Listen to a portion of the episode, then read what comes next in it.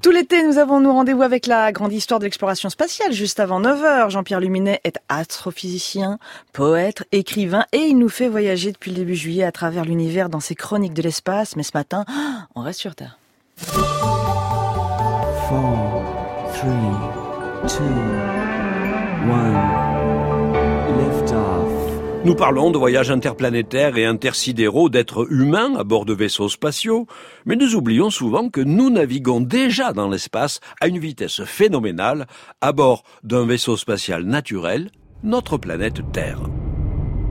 Tous les corps célestes se déplacent en effet dans l'univers, sous l'influence des forces de gravitation, et notre planète n'échappe pas à la règle. En l'espace d'une seconde, nous avons déjà parcouru des dizaines de kilomètres dans le système solaire, mais ce n'est pas tout. Nous bougeons dans la galaxie et celle-ci fonce à travers l'univers local. Récapitulons.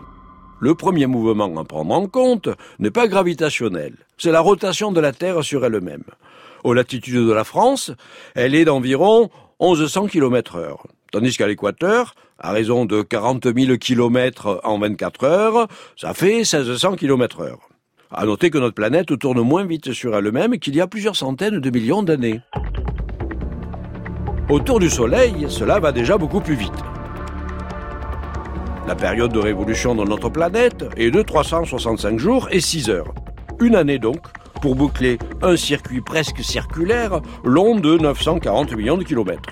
Autrement dit, la Terre et nous tous, avec, fonçons à 30 km par seconde. Ça fait 2,6 millions de kilomètres par jour. À son tour, le Soleil, loin d'être immobile, se déplace dans la galaxie aux côtés de centaines de milliards d'autres étoiles, entraînant avec lui son petit cortège de planètes à une vitesse voisine de 250 km par seconde. Et comme le centre de la Voie lactée autour duquel nous tournons est situé à 26 000 années-lumière, eh bien il faut 230 millions d'années pour faire un tour complet de manège. Notre galaxie bouge aussi dans le cosmos. Elle et sa grande voisine, la galaxie d'Andromède, actuellement distante de 2 millions et demi d'années-lumière, s'attirent mutuellement, fonçant l'une vers l'autre à environ 400 000 km heure. À ce rythme, les deux devraient entrer en collision dans 4 milliards d'années. Une fusion qui donnera naissance à l'Androlactée.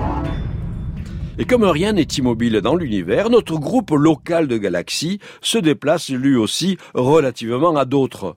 Nous parcourons ainsi chaque heure quelques 2 millions de kilomètres en direction de la main de galaxies de la Vierge. Et cet immense groupe se déplace au sein d'un vaste continent galactique auquel nous appartenons, qui a été découvert en 2014 et baptisé l'Aniakea, ce qui signifie immense horizon céleste en langue hawaïenne. Au centre de l'Aniakea se trouve un grand attracteur, vers lequel convergent des millions de galaxies. Le grand attracteur lui-même file en direction d'un autre attracteur, le superamas de Chapelet. Bon, cela donne un peu le vertige. Alors résumons. En combinant ces différentes vitesses dans différentes directions, on en déduit que notre vaisseau Terre se déplace dans l'univers à une vitesse absolue de 630 km par seconde. Alors bien entendu, nous ne ressentons pas ces mouvements phénoménaux.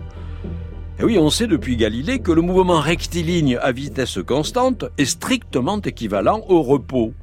Tout le monde hein, a fait l'expérience du train, démarrant très lentement en gare, au point que l'on ne sait pas si c'est notre train qui bouge ou le train d'à côté qui part en sens inverse. Ce que notre corps perçoit, ce sont les accélérations. Un coup de frein en voiture, un trou d'air en avion, un chaos et un virage sur la route sont perçus, car chacune de ces manifestations représente une accélération. Alors certes, la Terre fait des virages autour du Soleil ou autour de la galaxie, mais leur rayon de courbure est si grand qu'aux échelles humaines, le trajet parcouru est parfaitement rectiligne et l'accélération ressentie est nulle. Repos, donc, avant la chronique de demain.